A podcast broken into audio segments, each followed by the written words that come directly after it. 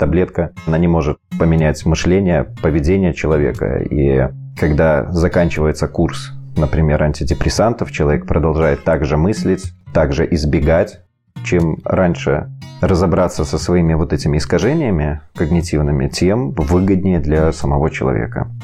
Человеку начинает казаться при психических болезнях, что он, например, это большой театр, а он актер в этом театре, что все наблюдают, смотрят за ним, что все крутится вокруг него.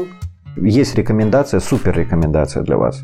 Это работа с вашими мыслями, то есть работа с вашим мышлением.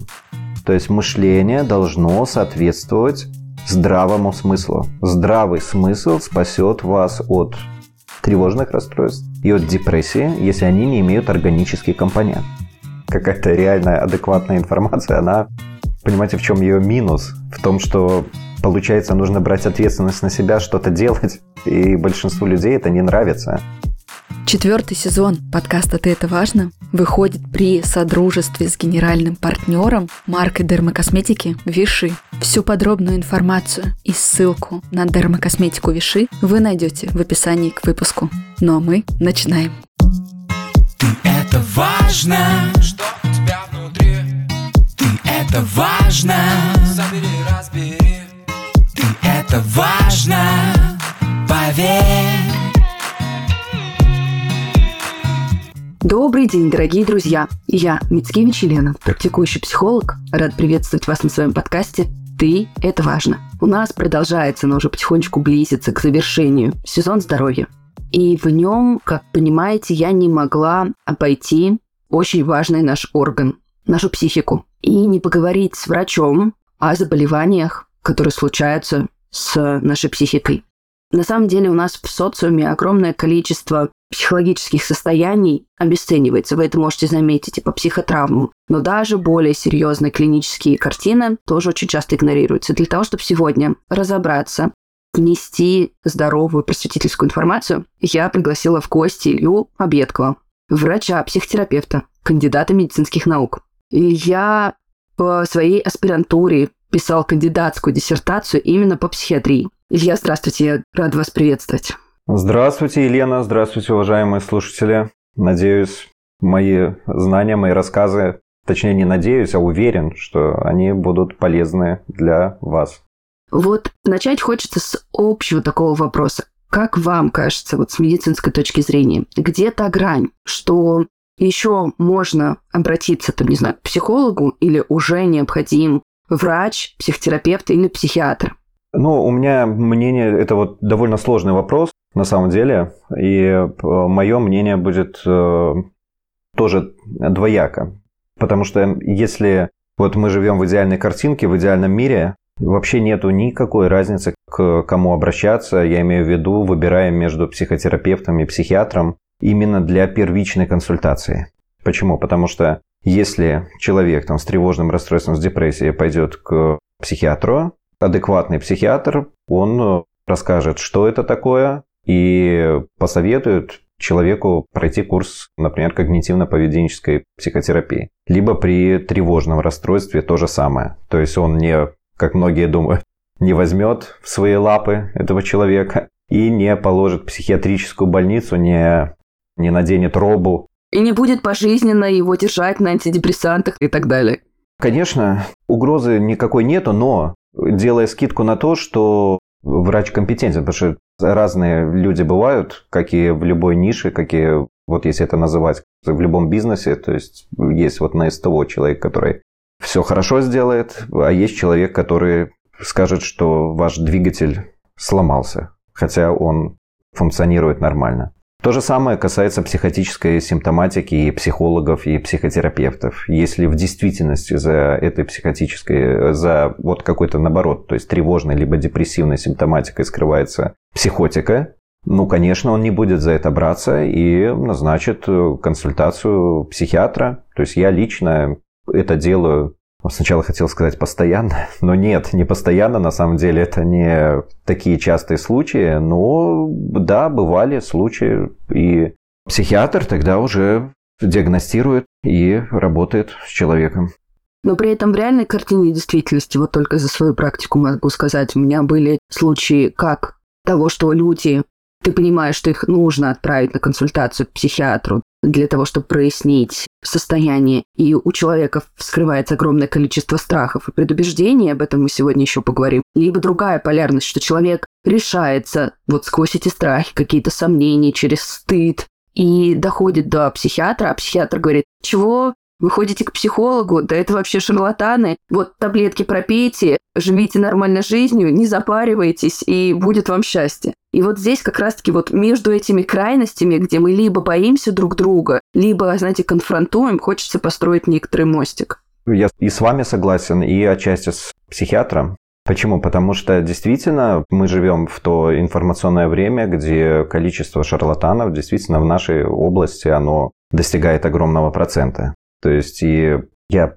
тоже со своими клиентами постоянно сталкиваюсь с хождениями по шагам дракона, либо по душевным разговорам в кафе с психологом, либо вот из крайнего случая, например, лечение через э, электронную почту.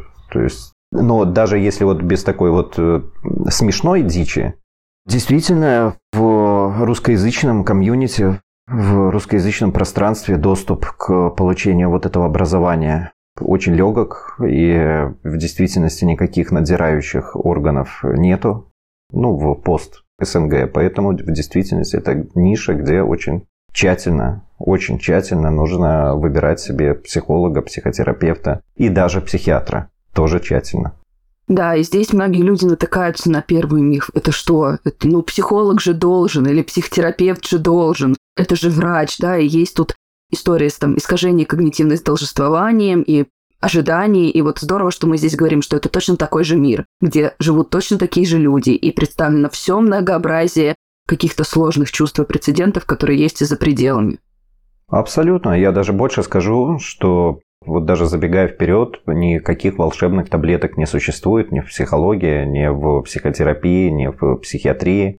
И если вот при различных состояниях человек сам не совершает каких-либо действий в своей жизни, не выходит из вот какой-то невротической зоны комфорта, если он не пытается менять свое мышление, поведение, то нету волшебников, которые дуновением там ветра, либо какой-то таблеткой смогут решить ситуацию. Таблетка существует, ну я не говорю сейчас про психиатрию, с тревожными расстройствами, то есть в большинстве своем для уменьшения симптоматики, для прохождения той же самой работы с психологом, психотерапевтом, ведь таблетка, посудите сами, она не может поменять мышление, поведение человека. И когда заканчивается курс, например, антидепрессантов, человек продолжает также мыслить, также избегать своей тревожности, то есть также себя вести в социуме, то симптоматика склонна возвращаться. Но, по моему мнению, это ответственность самого человека. Раз мы затронули историю с мифами и с предубеждениями, со своей стороны, какую еще картину действительности вы видите? Я вижу очень, правда, много стыда и очень много страхов. И именно поэтому сегодня хочется поговорить о том, что ну это вообще-то нормально.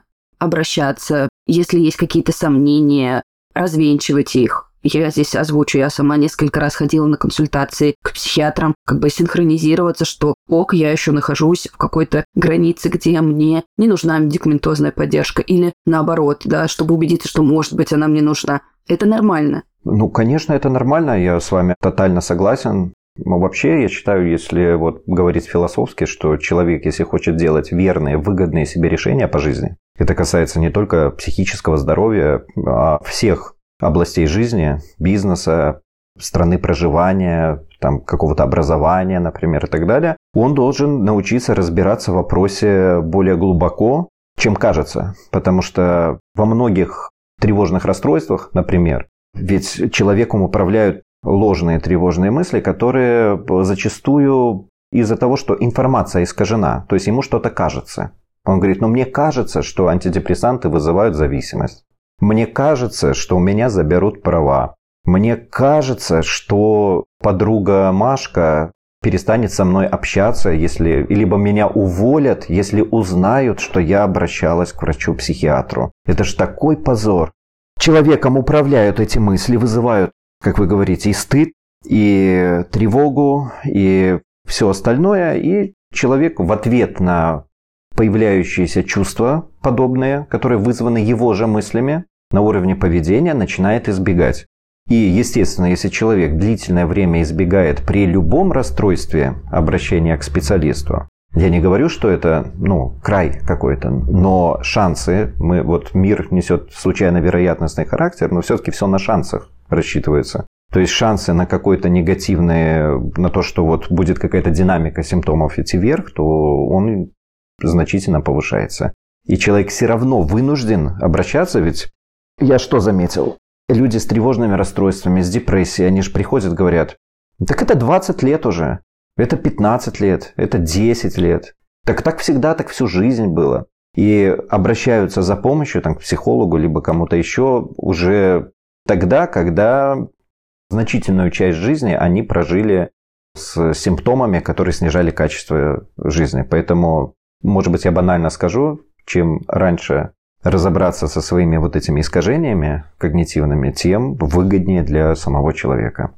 Да, я тоже сталкиваюсь с тем, что люди зачастую за эмоциональную норму воспринимают то, что таковой не является, и находятся в этом системно и долго. И вот здесь хочется как будто бы такую градацию, да, сегодня проговорить. Как можно описать портрет человека, адаптивного и владеющего достаточными навыками эмоциональной регуляции, да, как он выглядит, условно, как выглядит человек, подверженный тревожным состояниям или, возможно, тревожным расстройствам, как выглядит человек с депрессивной симптоматикой, потому что, опять же, недиагностированной депрессии у нас очень много, и люди, опять же, считают, ну, подумаешь, что счастья нет, да, в принципе, жизнь же взрослая такая, чему здесь радоваться, одни проблемы, да, и тяжесть и уже вот границу психотической такой симптоматики. Я сейчас попытаюсь как-то общо ответить, но на самом деле есть э, каждому состоянию есть критерии. Есть критерии, на самом деле, и депрессии видов куча, и тревожных расстройств большое количество, и психических болезней. Поэтому вот я не смогу описать портрет вот именно... Я могу лишь отметить вот некоторые моменты, за которые можно цепляться, чтобы понимать, что что-то идет не так. Да, я прекрасно понимаю, что у нас сегодня такой скорее общепросветительский выпуск, чем такой специализированный. Я знаю, что у вас есть YouTube-канал, да, и можно будет, если что, какие-то узкие ролики посмотреть и добирать эту информацию. И, кстати, мне очень хочется с точки зрения поведенческой рекомендации ее дать, для того, чтобы нивелировать и оспаривать свои мысли, негативные убеждения, знакомьтесь с адекватной информацией и замечайте, как вам от нее становится вообще легче или наоборот, тревога, не знаю, раздражение, страх и желание избегать множится. Скорее второй вариант. Потому что какая-то реальная адекватная информация, она, понимаете, в чем ее минус? В том, что, получается, нужно брать ответственность на себя, что-то делать, и большинству людей это не нравится. Поэтому и воспринимание вот информации вот какой-то вот ложной, где там типа вот на Ютубе том же самом можно э, видеть там сиди дома, муж будет работать, это нормально. Она воспринимается, это же выгодно, как бы вот невротичной, тревожной части человека. И человек склонен верить, естественно, волшебным таблеткам и так далее, потому что это ну, не вызывает у него тревоги, а вот реальное вызывает. Но смотрите, вот если говорить про тревожную симптоматику, то я думаю, она знакома многим. То есть все мы испытываем тревогу, потому что тревога это нормально. Это нормальный биологический ответ на опасность, то есть мозг, там миндалевидные тела там, в головном мозге, еще многие структуры, они их назначение таково, что нужно организм привести в состояние боеготовности, насытить мозг кислородом через там, учащенное сердцебиение, через какие-то вещи при встрече с опасностью. Но очень часто у человека, у которого искажено мышление, искажено мышление, то есть он воспринимает реальность немножко не так, как она есть, я имею в виду не психотическую, как там при шизофрении, а просто из-за недостатка информации, из-за особенностей воспитания, из-за места рождения, родителей, например, там употребляющих алкоголиков, например, или наркоманов, либо абсолютно нормальных родителей, но которые нету тестировщика, который будет тестировать всю информацию, что вот поступает в головной мозг. И человек, он воспринимая эту информацию тревожно, у него появляется некоторые ощущения, на которые он пытается вот адаптировать свое поведение, меняя свою жизнь. То есть здесь-то я бы рекомендовал, что бы, когда тревога начинает влиять на выбор человека в жизни. Понятно, что невозможно избавиться от э, тревоги. Вот я занимаюсь тревожными расстройствами, иногда испытываю сильный прилив тревоги, когда, например, иду в какое-то кафе, а там свадьба, а мне нужно поесть, например. И вот я на секунду задумываюсь, может мне в другое кафе пойти, и вдруг там, там места не будет, вдруг я там на меня смотреть будут. Обычные вот эти невротические штуки. Но идешь и берешь и делаешь. Но во многих случаях тревога начинает влиять на выбор, пойти, не пойти. Идти учиться куда-то, не идти. Сказать, не сказать. Говорят, слушай, останься вот на работу сегодня, ну, пожалуйста, то есть на пару, ну, хотя бы на пару часов, ну, возьми, ты же молодой. И человек берет, а потом страдает. И вот когда это начинает в первую очередь влиять на его выбор, и качество жизни его при этом снижается, возможно, вот это вариант, когда можно обратиться за помощью. Потому что либо терпеть дальше. Но здесь вы говорите, насколько вообще человек может справляться, условно говоря, с этой тревогой, да, и оставаться, ну, скажем так, очень по-простому верным себе, устойчивым, да, а, понимающим, что выбор идет как-то от своей картины действительности. Я могу быть разным, я могу согласиться, а могу нет. Другое дело, когда уже тревога начинает управлять. Может, но, понимаете, здесь вот такая еще фишка есть, что многие люди, они же не знают, что такое тревожное расстройство, и не понимают, что эта тревога ими управляет. То есть многие клиенты, например, они вот в возрасте там, 25-30 лет, когда их вот симптомы какие-то, это вот, второй, вот второе, что я хотел сказать, когда появляются соматические симптомы, телесные симптомы, панические атаки, навязчивые мысли. И вот именно это вынуждает их вот обратиться к э, психотерапевту, там, к психологу. И они же приходят как, что единственная проблема в их жизни – это симптом. Но потом, когда вот они начинают понимать суть, что симптом – это результат их жизни, э, многие в шоке от того, что они считали это нормальным, выгодным. Сказать «нет» вместо «да», то есть «да» вместо «нет». И для них становится откровением, что многое в их жизни было избегающим поведением, которое привело к э, симптомам. Поэтому здесь тоже сложный вопрос. Но то есть первое, я вот резюмирую, первое, если тревога, вы вот осознанно понимаете, что она сказывается на качестве жизни. Второе, есть уже классические соматические вот телесные симптомы. Слишком большое беспокойство за что-то, что вынуждает ваше поведение меняться. Либо там вот соматические панические атаки, обсессивно-компульсивное расстройство, например, навязчивые, мысли, э, действия компульсивные, ну и, и так далее. Например, невротические экскориации. Человек там чешет кожу, расчесывает до крови, там, наносит себе какие-то повреждения, выдергивает волосы. То есть это тоже как компульсивное поведение. Но вот если такое есть, то, скорее всего, это повод обратиться.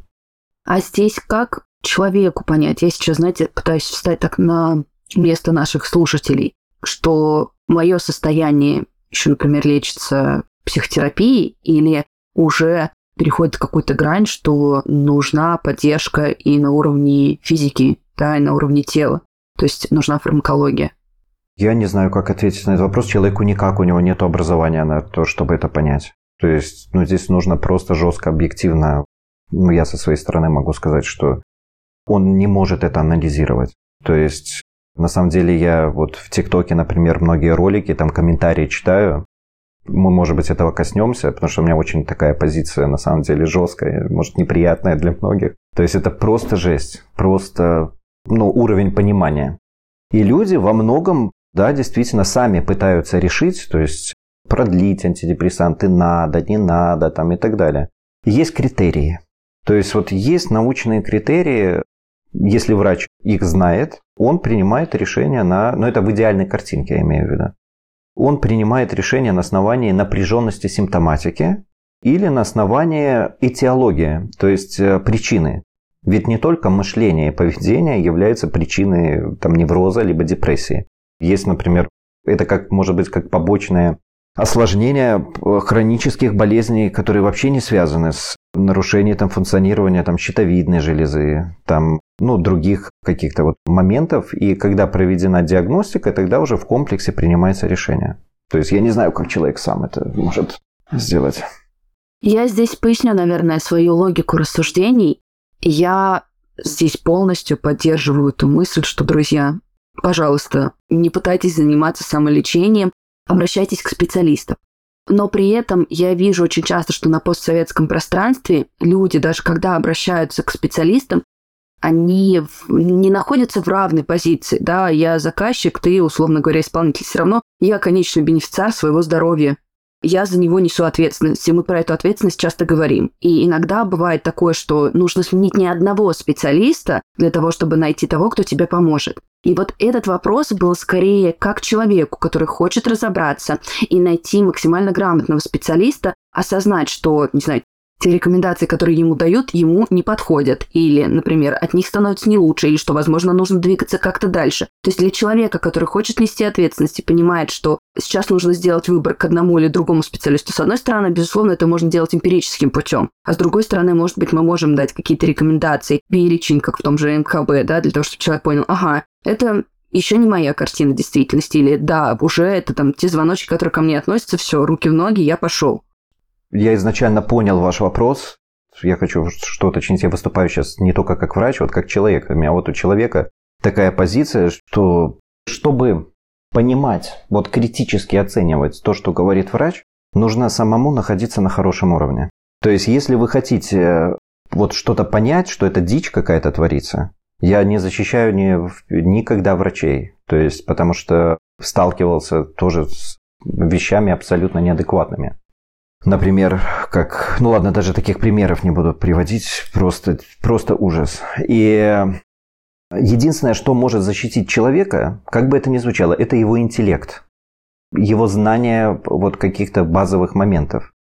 Я, знаете, я просто могу привести пример такой, я сейчас постараюсь сделать собирательный образ. У меня бывают случаи в практике, когда я предлагаю да, собрать несколько мнений, потому что человек, например, идет к одному врачу, он ставит один диагноз, он идет к другому врачу, и там, соответственно, одно лечение, ставит другой диагноз, и человек теряется, не понимает, а, а мне-то что делать? В конечном итоге нужно принимать решение, нужно эту ответственность нести. Идет к третьему, и иногда бывает картина действительности, что и третий диагноз ставит. Здорово, если там, не знаю, хотя бы два из трех говорят в одну и ту же сторону. И я могу представить людей, что давайте попробуем вот как-то порефлексировать, да, с человеческой точки зрения. У нас и так очень много негативных установок относительно психиатрии, вообще обращения к специалисту и потребления фармакологии. Очень много шейминга с точки зрения общества. И вот здесь хочется, чтобы наш, например, подкаст, да, или вот такие вот площадки выступали некоторым островком, а в который можно как-то найти себя, успокоиться, понять какой-то вектор движений, а не еще больше запутывать. И вот здесь для таких людей, которые хотят разобраться, хотят нести ответственность, да,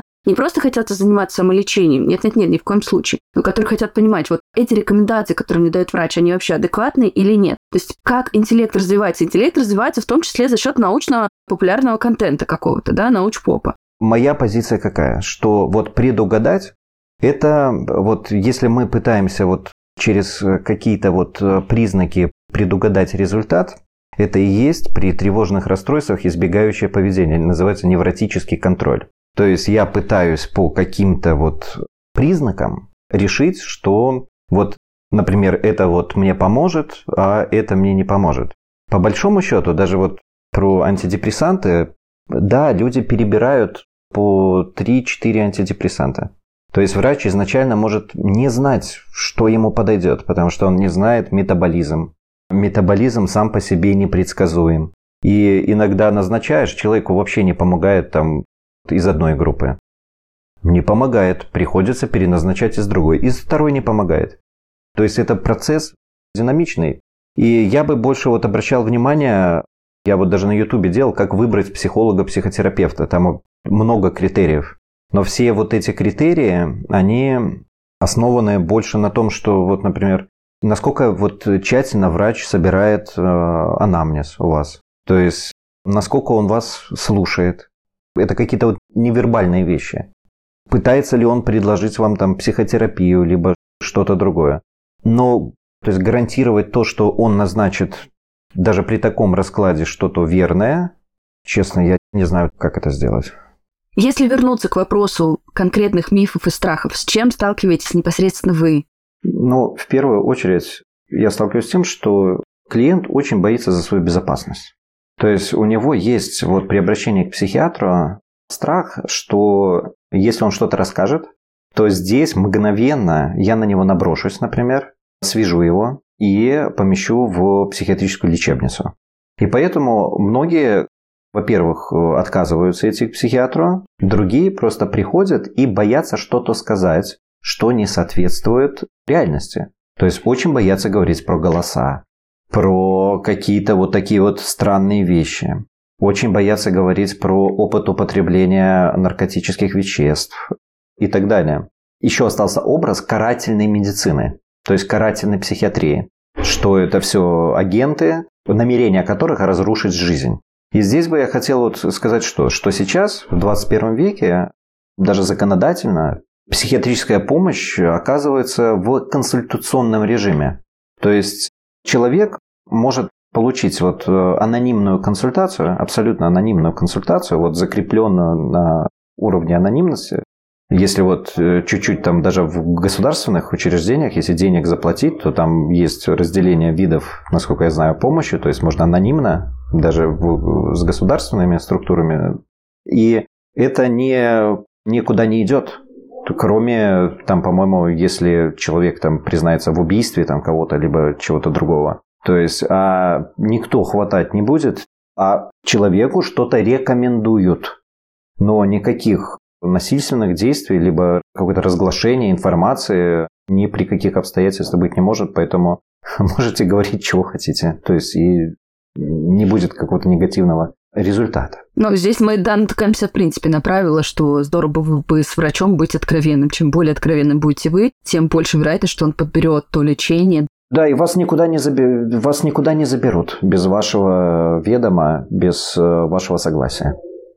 То есть э, даже в больницах даже родственники не могут положить э, буйного, например, у которого обострение шизофрении, если он не бьет кого-то, если он не нарушает общественный порядок, то есть законодательно это сделать практически невозможно, и что создает обратную сторону проблемы. А что касается страхов непосредственно самих психиатрических больниц, ведь они тоже давно не выглядят, как, не знаю, в фильмах нам показывают, да, то есть что это вполне такая же больница, как для соматических каких-то заболеваний. Абсолютно согласен. То есть я вот еще до этого хочу сказать про учет, что очень много мифов, что вот поставят на учет там и так далее. Вы должны понимать, что почитать закон. То есть многие спрашивают, я не могу, у меня же панические атаки, меня поставят на учет там и так далее. Просто изучить этот момент. То есть на учет, э, насколько я знаю, то есть ставят именно с психическими расстройствами, типа шизофрении, но это важно. То есть это важно, чтобы человек проходил диспансерное там а прав, там кто-то лишать за тревожное расстройство. И если вообще эта тема волнует, то есть это не повод отказываться от помощи, потому что есть частные организации, где никакого учета нету, и Потому что многие используют вот слово учет для избегания вообще посещения врача, потому что ему просто в качестве избегания, то есть потому что ему тревожно идти к врачу. Подкрепляет стратегию. Да, при, при, подкрепляет причину, легитимизирует вот это избегание. Поэтому я всегда говорю, частное, он онлайн. Вот возьмите консультацию онлайн. То есть, если кто-то захочет вас э, вот на учет поставить, он через экран до вас не доберется. Больница, конечно, но здесь что нужно учитывать, что Больницы разные бывают в зависимости от страны. То есть есть дичь и в соматических больницах. Я вот делал разбор ролика там этого Варламова, там же вышел про психиатрию, там где-то полгода назад, где просто какие-то ужасы показывались. Это все бред. Вот мое заключение. Там большой ролик про мучение аминозином, мучение там галоперидолом, про связывание. Друзья, вы должны понимать, что если человека, вот вы видите, там его подвязывают, только с целью, например, не причинить вред себе при психозе.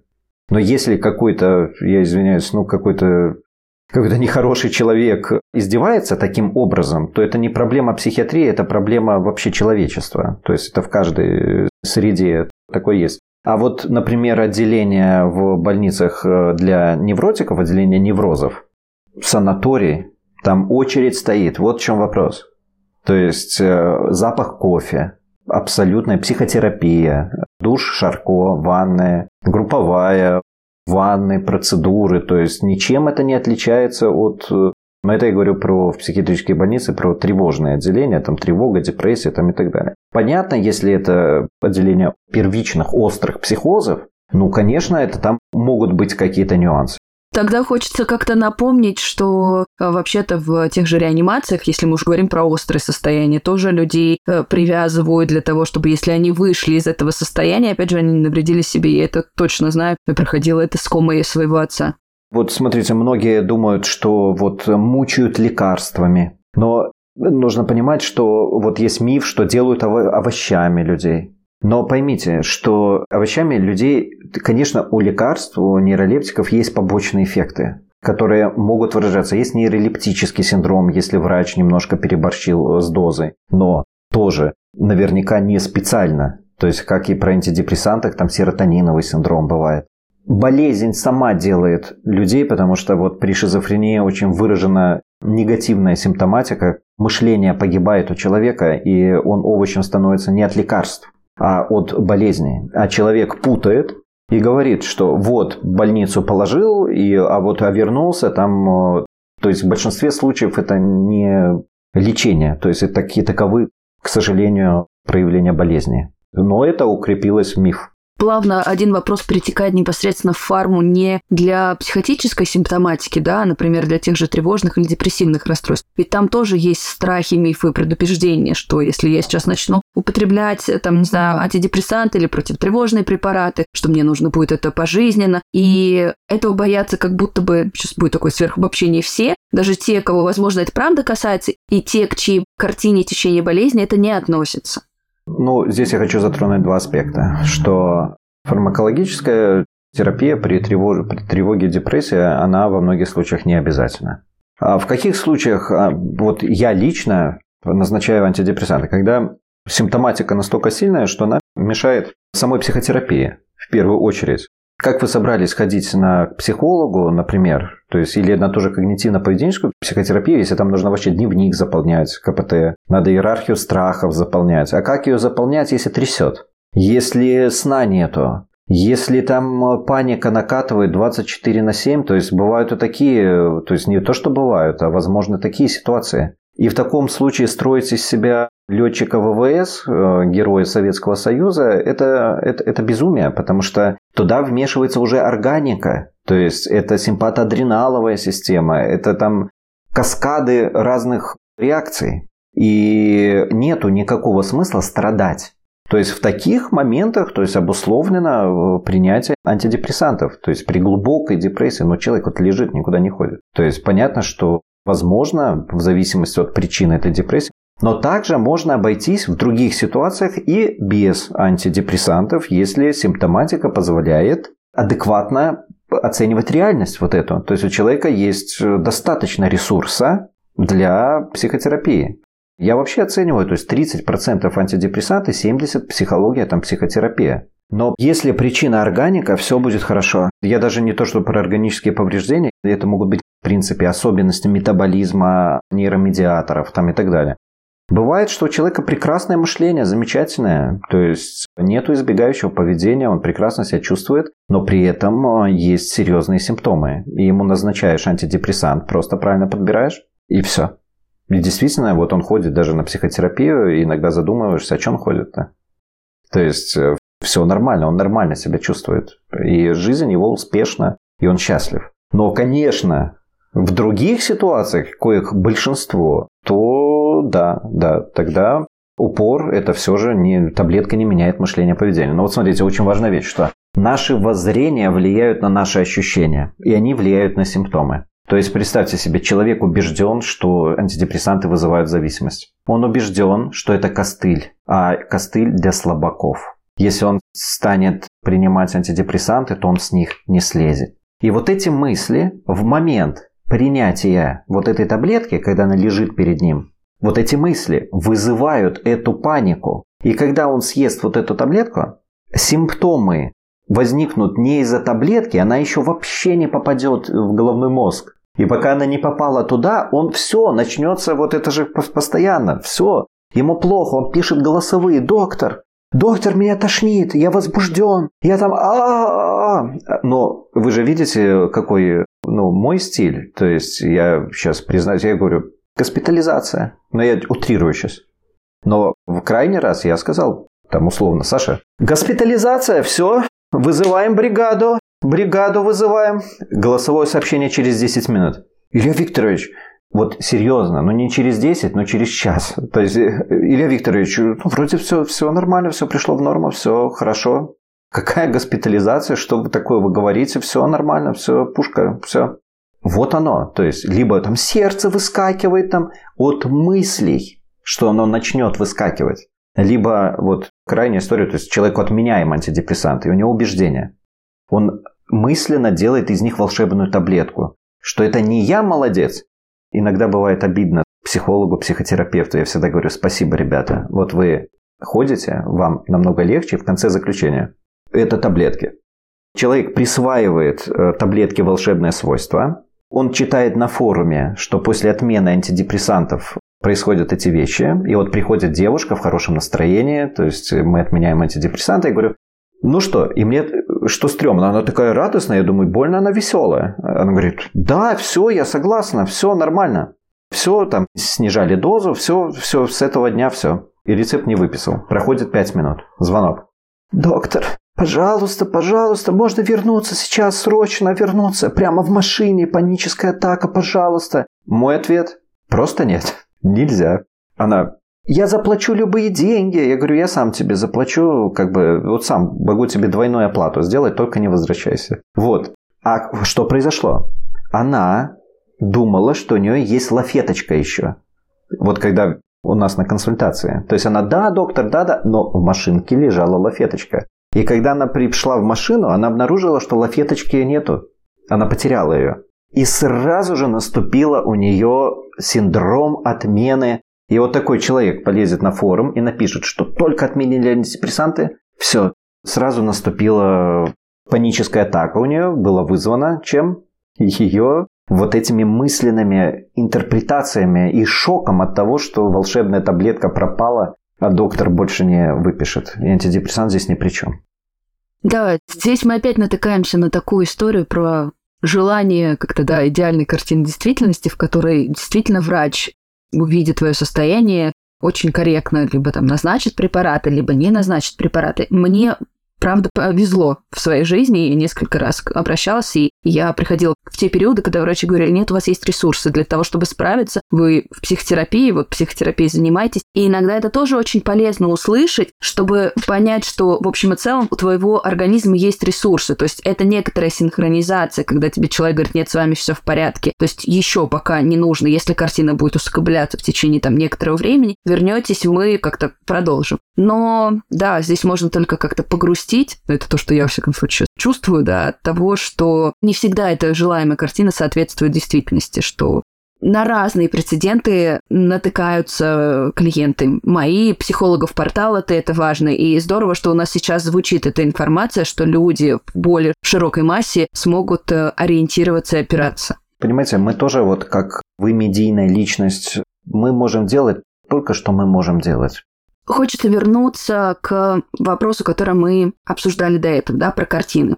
Тревожную картину мы, в общем, в целом обрисовали. Что касается депрессивной симптоматики, потому что это тоже некоторая такая проблема нашего времени. И я не согласна с тем, когда люди говорят, что депрессия в наше время становится больше. Нет, у нас просто уровень жизни становится лучше, и у нас есть возможность уделять внимание и диагностировать эти вещи. И почему бы не пользоваться, в общем, целым прогрессом? Да, я согласен, но насчет депрессии, если в двух словах не повторять там какие-то критерии, нужно понимать такую вещь, что депрессия, она не только сказывается, вот как говорится, на настроении, да, то есть все делают уклон на настроение. Одна из самых важных э, частей вот этой депрессии – это физическая активность человека. То есть при депрессии, кроме настроения, в значительной степени влияет на его работу, социальные связи, на его работоспособность, на его физическое состояние. Ведь при тяжелых депрессиях люди ну, очень часто путают, что настроение поменялось, там уже там настроение не очень хорошее, все это депрессия. Нет, действительно, у людей сил нету. То есть в крайних формах они не могут там руку поднять. То есть приходится вот так вот руку поднимать, она вот опускается. Энергия, двигательная активность, она человека постепенно покидает. И я бы упор здесь больше делал не настроение, потому что настроение может э, меняться в зависимости от э, ситуации, а именно на поведенческие вот такие вот критерии. Кроме того, теряется снова же не настроение, а теряется интерес вообще жить. Интерес к вещам, которые интересовали. Те, которые приносили удовольствие, перестают приносить вот это удовольствие нарушается сон, аппетит. То есть это, видите, более комплексное состояние, где все же упор на изменение его поведения. И я бы рекомендовал бы что? То есть не залазить э, в дебри, если снова же вот это состояние, оно влияет на выбор в жизни, влияет на социальные какие-то моменты уже. Если человек вот реально потерялся, то есть вот ему все, вот он не знает, что делать. То есть нет удовольствия, нет интереса, и жизнь вокруг вот физически начала меняться, то идти решать этот вопрос. Но у каждого, видите, у тоже у каждого свои критерии, когда что для него будет изменением жизни. Но снова же, вот выбор, состояние влияет на выбор, как основной критерий обращаемости, по моему мнению.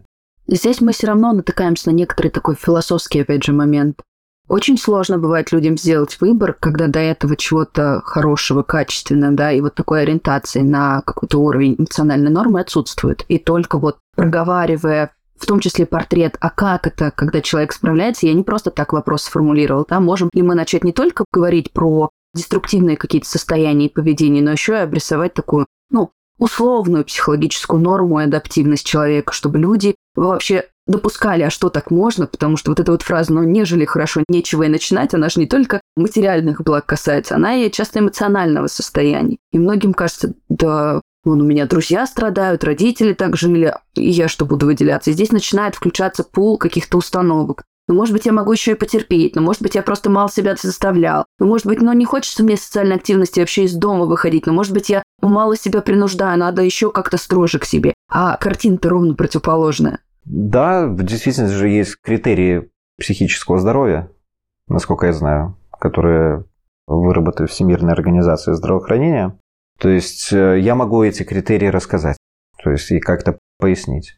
То есть вот э, один из критериев это но это касается не только там тревожно-депрессивной симптоматики, но и психотической. Это, это все охапом. Просто, в принципе, психическое здоровье.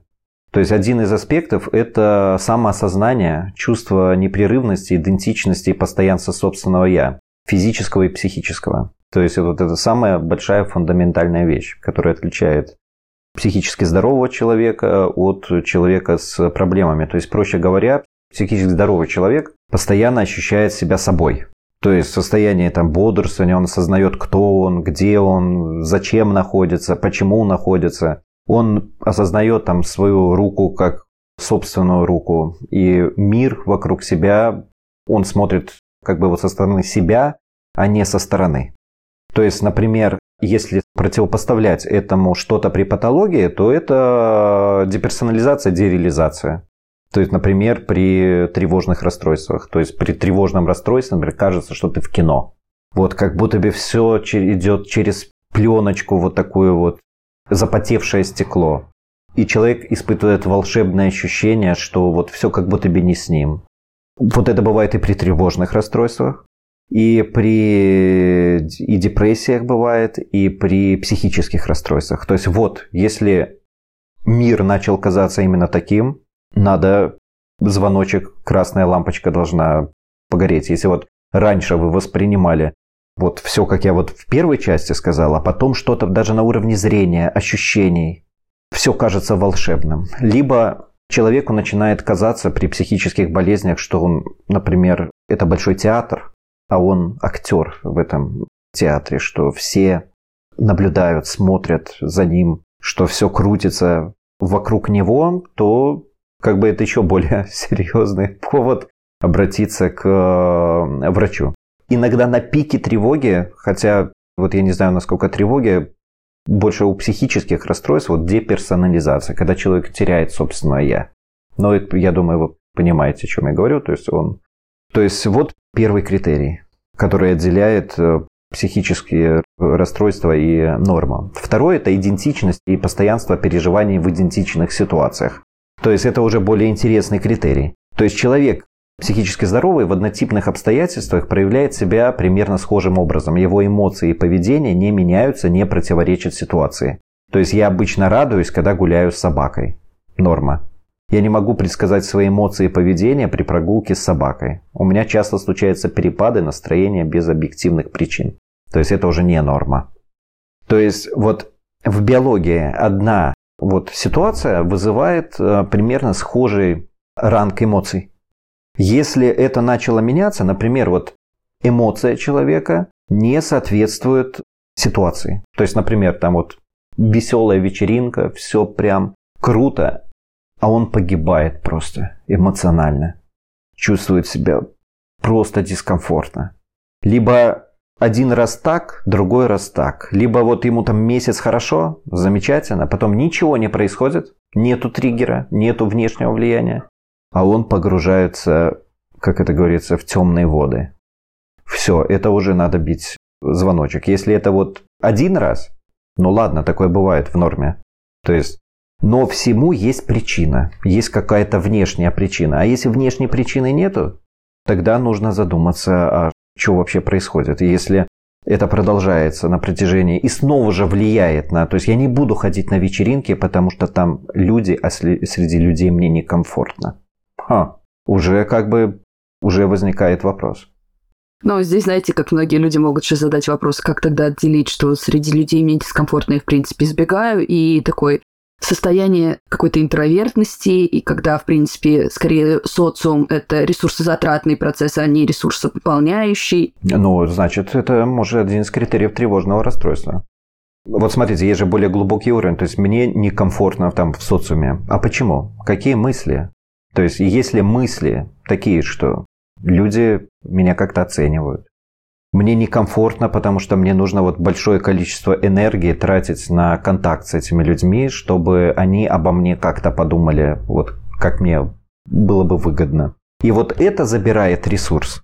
То есть это и есть тревожное расстройство. То есть э, в норме, если мое представление о себе конкретно стабильно, я не могу ходить вот с дневником и просить у людей каких-то оценок, ну, метафорически. То есть мне все равно.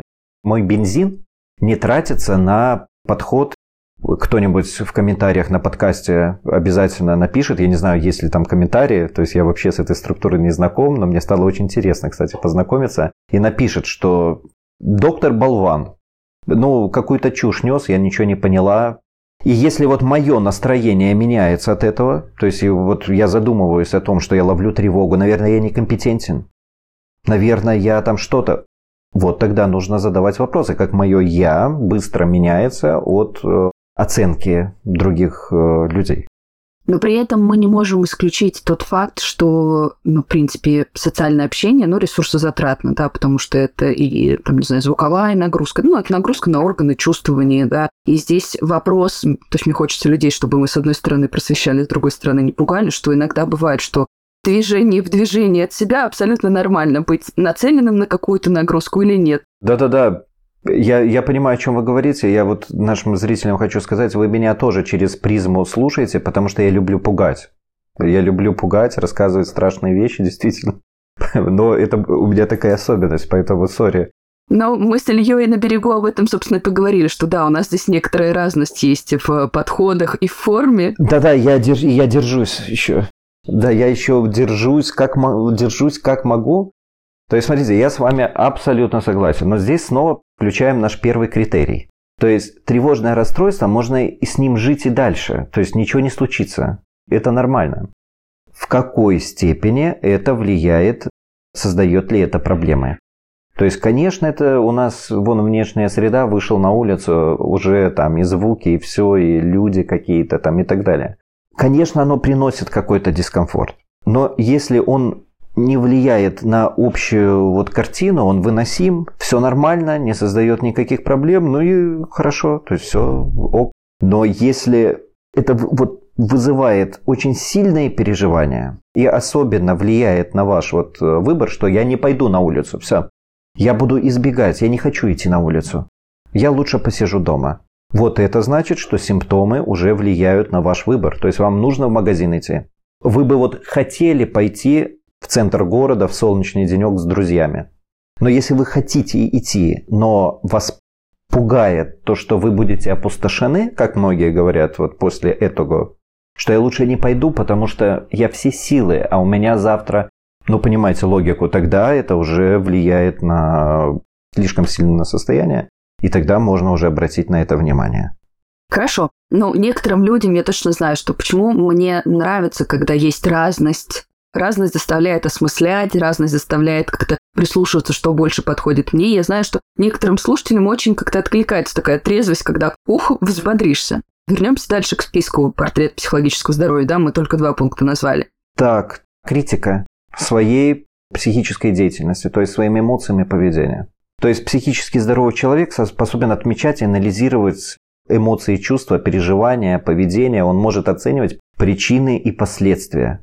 То есть, например, мне грустно, потому что я поссорилась с кем-то.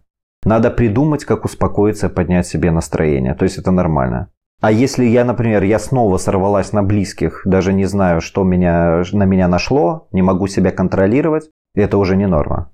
Ну, условно, относящийся к этому пункту. То есть в первом случае я четко понимаю причинно-следственную связь. Во втором случае как будто бы что-то накатывает. Я не могу это контролировать. Паника какая-то. Ну, например, э, выступление, презентация. Человек выходит и вдруг накатывает голос, начинает дрожать, он обливается потом и так далее. И у него спрашивают, а что произошло? И он не может ответить, да ничего, не знаю. Не знаю, людей много, либо, ну не знаю, тема важная. То есть он не может найти оно само собой. То есть у него, например, есть вот убеждение про оценку себя, там со стороны вот тех, кто в зале сидит, что его будут оценивать, что он как-то не так выглядит, что не так как-то говорит. То есть эти мысли вне его сейчас, это автоматические мысли, например, не в фокусе его сознания. И он не может понять истинные причины. То есть когда причина непонятна, нелогична, тогда это не норма. Следующее – это соответствие психических реакций ситуациям, обстоятельствам, силе частоте то есть средовых воздействий. То есть это значит, что вот эмоции и поведение адекватны в отношении того, что происходит вокруг вас а также на протяжении длительного времени. Например, там, мне тревожно, потому что я готовлюсь там, к важному событию. Мне тревожно, хотя вокруг все нормально и причин для беспокойства нет, это уже не норма. То есть это похоже на предыдущий пункт. Что здесь имеется в виду? Что эмоции и поведение снова же адекватны чему? То есть адекватные ситуации. То есть я поссорился, например, там на работе с кем-то, с коллегой, который постоянно меня оскорблял, унижал. Связь понятна. А если я уже вот на уровне поведения кричу на кого-то, срываюсь на него, если тот, ну, вообще ничего мне не сделал, либо совершил какую-то там одну ошибку, то уже тоже это не норма. Следующая способность управлять своим поведением в соответствии с социальными правилами и нормами. Запятая с тяжестью в сердце говорю законами. То есть психически здоровый человек может контролировать себя относительно норм, принятых в обществе. Ну, мы сейчас опускаем законы некоторые в вашей и в нашей стране. Да, обязательно. Конечно, опускаем не некоторые, большинство. И здесь есть нюанс, что здесь речь не о том, что человек что-то должен, то есть соответствовать каким-то нормам, о том, что он может. Не то, что должен, а то, что может. То есть я не соблюдаю закон, но в принципе я могу и соблюдать его. То есть я могу ворваться в помещение э, голым, но могу этого и не делать, если это в данный момент невыгодно. То есть лавировать между выгодой, то есть я могу купироваться, то есть вот купировать мое поведение, оно может соответствовать выгодной для меня реальности. Ведь при психических расстройствах, вот как это уже слышно, видите, теряется это. То есть человек не может, у него критики нету, и он ведет неадекватно себя в каких-то ситуациях, которые ему не выгодны. То есть он не может адаптироваться к выгодной для себя ситуации. В других ситуациях человек не может себя держать. Например, при тревожных расстройствах. Он не может себя держать в руках. Там при психопатии какой-нибудь. В депрессии человек не может взять и почувствовать себя хорошо. Вот все. Вот я могу погрустить, полежать, но через пять минут тут встать и с прекрасным настроением сказать «я хочу работать». Но это такой планомерный долгий выход, и это тоже такая ориентация на результат. Ну да, да, то есть э, это не подвластно его воле. В том-то и заключается слово расстройство, то есть заболевание. То есть это что-то, что человек не контролирует. То есть он не может контролировать настроение, он не может контролировать свое поведение в некоторых ситуациях. То есть оно происходит без явной логические причины, как вот в этих предыдущих пунктах. То есть вот это основа. Более философские такие пункты – это способность планировать и реализовывать жизненные планы, способность изменять поведение в зависимости от жизненных обстоятельств и ситуаций. То есть вот э, здесь бы я бы больше обратил внимание на способность изменять поведение в зависимости от ситуации. То есть пластичность, пластичность мозга, что человек способен адаптироваться к возникающим трудностям, то есть к возникающей вот каких-то противоречиях в среде. Например, вот уехал в Испанию жить, либо уехал там в Италию жить, либо в Америку жить. Разные есть нюансы. Люди немножко ведут себя, могут вести себя непривычно нам, могут опоздать на часок другой, могут обещать, вот мне здесь вот обещают в ресторан меня сводить уже пятый месяц. Могут сказать, что будут через 10 минут, а приехать через 40. 40. Но особенно вот обещать, и каждый раз меня встречают и говорят, о, мы так на следующей неделе сходим в ресторан. То есть, и я уже просто прикалываюсь с них, говорю, что давайте, чтобы облегчить вам типа состояние, давайте мы забудем про ваше вот это обещание. Но они уже не понимают меня, когда я говорю им напрямую, что, ну типа сколько можно. Разность менталитета, да, разность какой-то эмоциональной нормы. Радость менталитетов, правил, бюрократии. То есть человек в психически здоровом состоянии, психологически здоровом, он способен адаптироваться, понять причинно-следственные связи, поменять свое поведение, поменять свое отношение. Но я думаю, многие из нас видели, когда человек просто сидит и пьет. Либо сидит и все это глубочайшее разочарование, депрессия, сильная, невероятная тревога, грусть. Хочу на родину. И причина не то, что там в каких-то лирических вещах, а в том, что он не может адаптироваться под изменяющуюся ситуацию. Ну, это вот на таком примере иммиграции, такое более знакомое всем.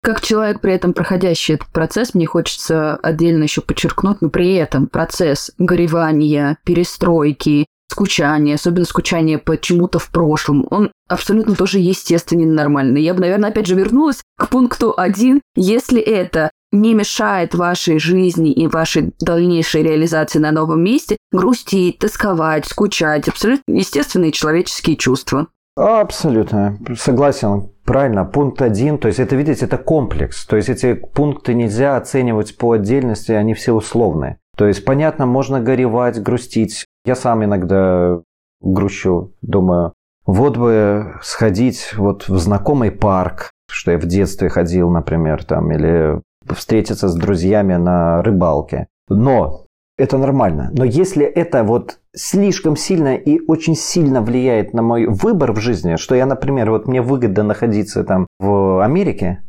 а я вот под влиянием вот этого всего это заставляет тревога, то есть, там, например, депрессия, либо тревога, что у меня ничего не получится. А я не смогу адаптироваться там к этим правилам.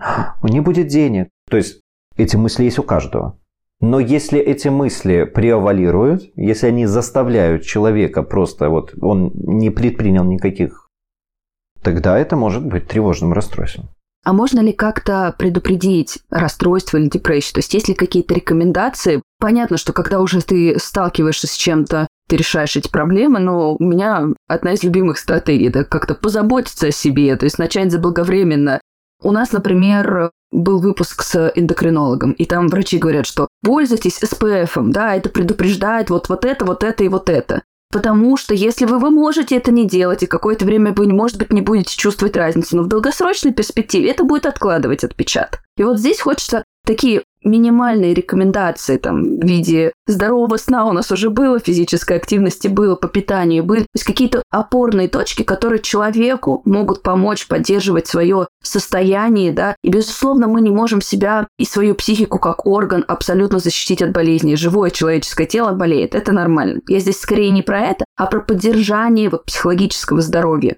Ну, смотрите, что касается психического пласта, психических болезней, то только ранний скрининг.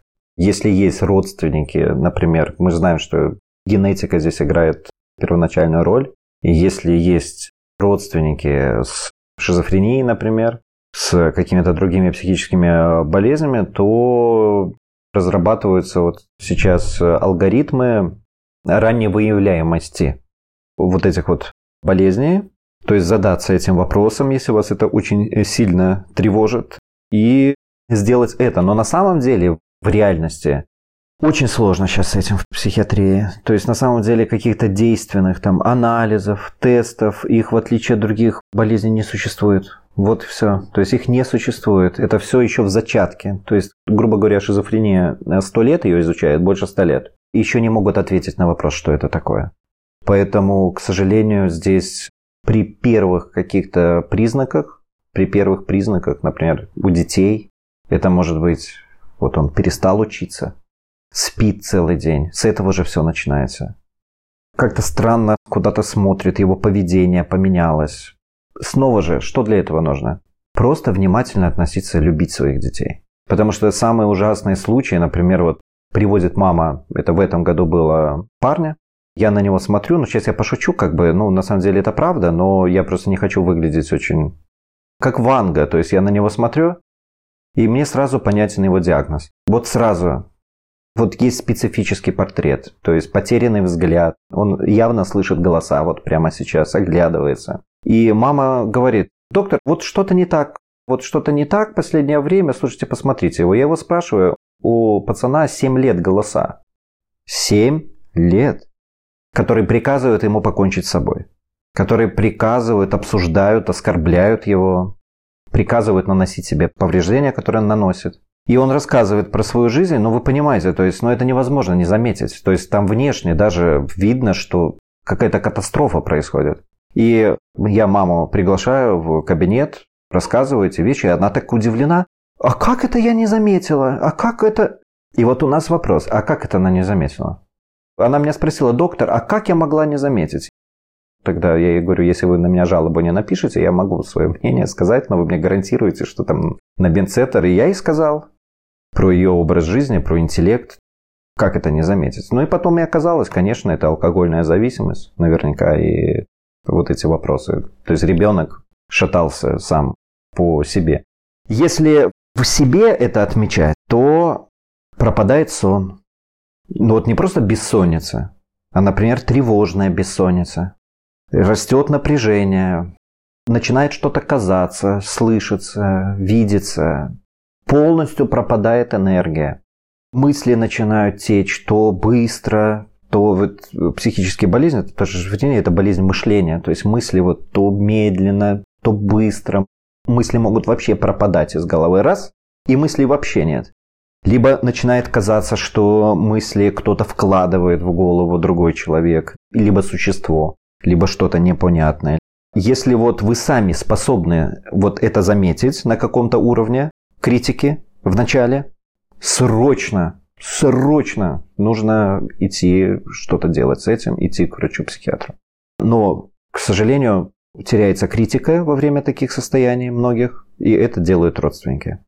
Что касается психологических болезней, не хочу быть неоригинальным, рассказывать там, я думаю, многие и у вас на подкасте рассказывали про сон, про все вот эти вещи, про спорт. Есть рекомендация, супер рекомендация для вас. Это работа с вашими мыслями, то есть работа с вашим мышлением. То есть мышление должно соответствовать здравому смыслу. Здравый смысл спасет вас от тревожных расстройств и от депрессии, если они не имеют органический компонент. То есть, если они имеют органический компонент, ну никак это не предупредить. Не бухать, не принимать наркотики.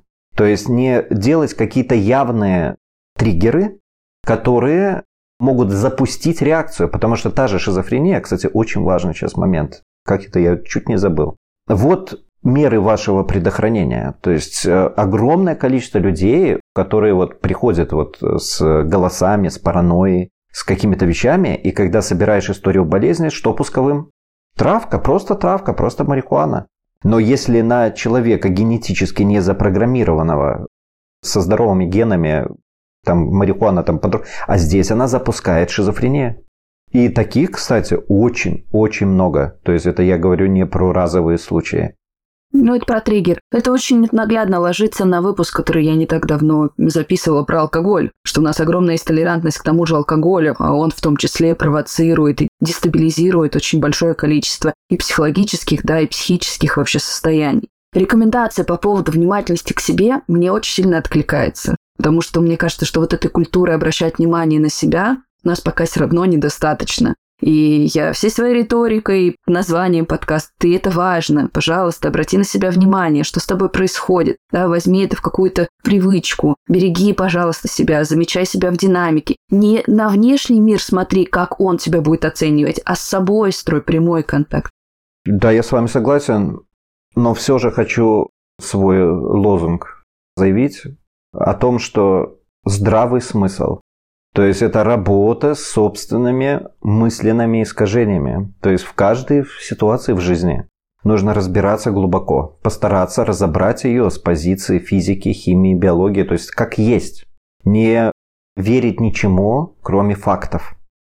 Факт, здравый смысл, правильно выстроенные причинно-следственные связи каждого события – это самый лучший предохранитель от э, расстройств тревожно-депрессивного спектра, потому что, как и при тревожных расстройствах, панических атаках, ОКР, депрессии, всех вот этих состояний в основе лежит изменение когнишена, то есть изменение мыслительной деятельности, мыслительные когнитивные ошибки.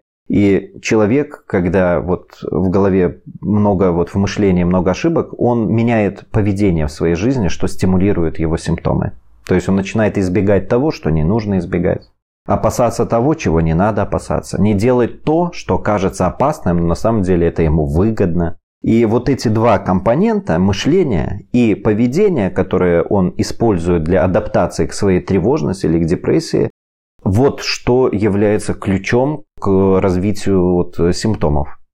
Я хочу, кстати, вам, друзья, напомнить, если вдруг вы недавно присоединились к подкасту, что, по-моему, в первом или во втором сезоне вы можете пролистать это выше. Вы можете найти несколько выпусков, которые как раз-таки посвящены списку когнитивных искажений, чтобы ознакомиться с ними, прочувствовать их на себя, да, и учиться их отлавливать. Спасибо вам большое, Илья, за этот выпуск. Мне кажется, он получился наполненным и передающим ответственности. Даже те, не то что дебаты, да, но попытка, да, состыковаться в вопросах и ответах, она тоже создала пищу для ума. Пожалуйста, вам спасибо, что пригласили меня поделиться своим мнением. По поводу ответственности я хочу сказать, что да, друзья, иногда вот такие слова, такое мнение может быть не очень ложится, не очень приятно, но во многих случаях такова реальность. То есть и здесь вопрос, вот Елена, я вижу, она очень вас бережет, уважаемые слушатели, большой респект ей за это. Любите, цените ее, но следите за собой. Любите себя, бережно относитесь к себе, внимательно, не бережно, а внимательно относитесь к тому, что происходит в ваших мыслях, в вашей жизни, в вашем поведении.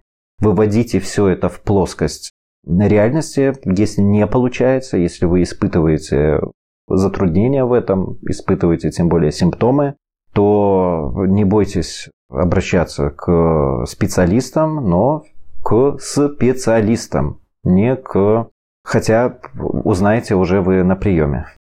Все равно это метод проб и ошибок. Знаете, как, как человек, который сменил пять эндокринологов. Да, это же специалисты абсолютно из разного профиля. Ты этот путь проходишь. Могу сказать, что в конечном итоге вы внутри, в ощущениях, как раз-таки в состоянии, в трансформации жизни, мышления и поведения увидите, работает или нет.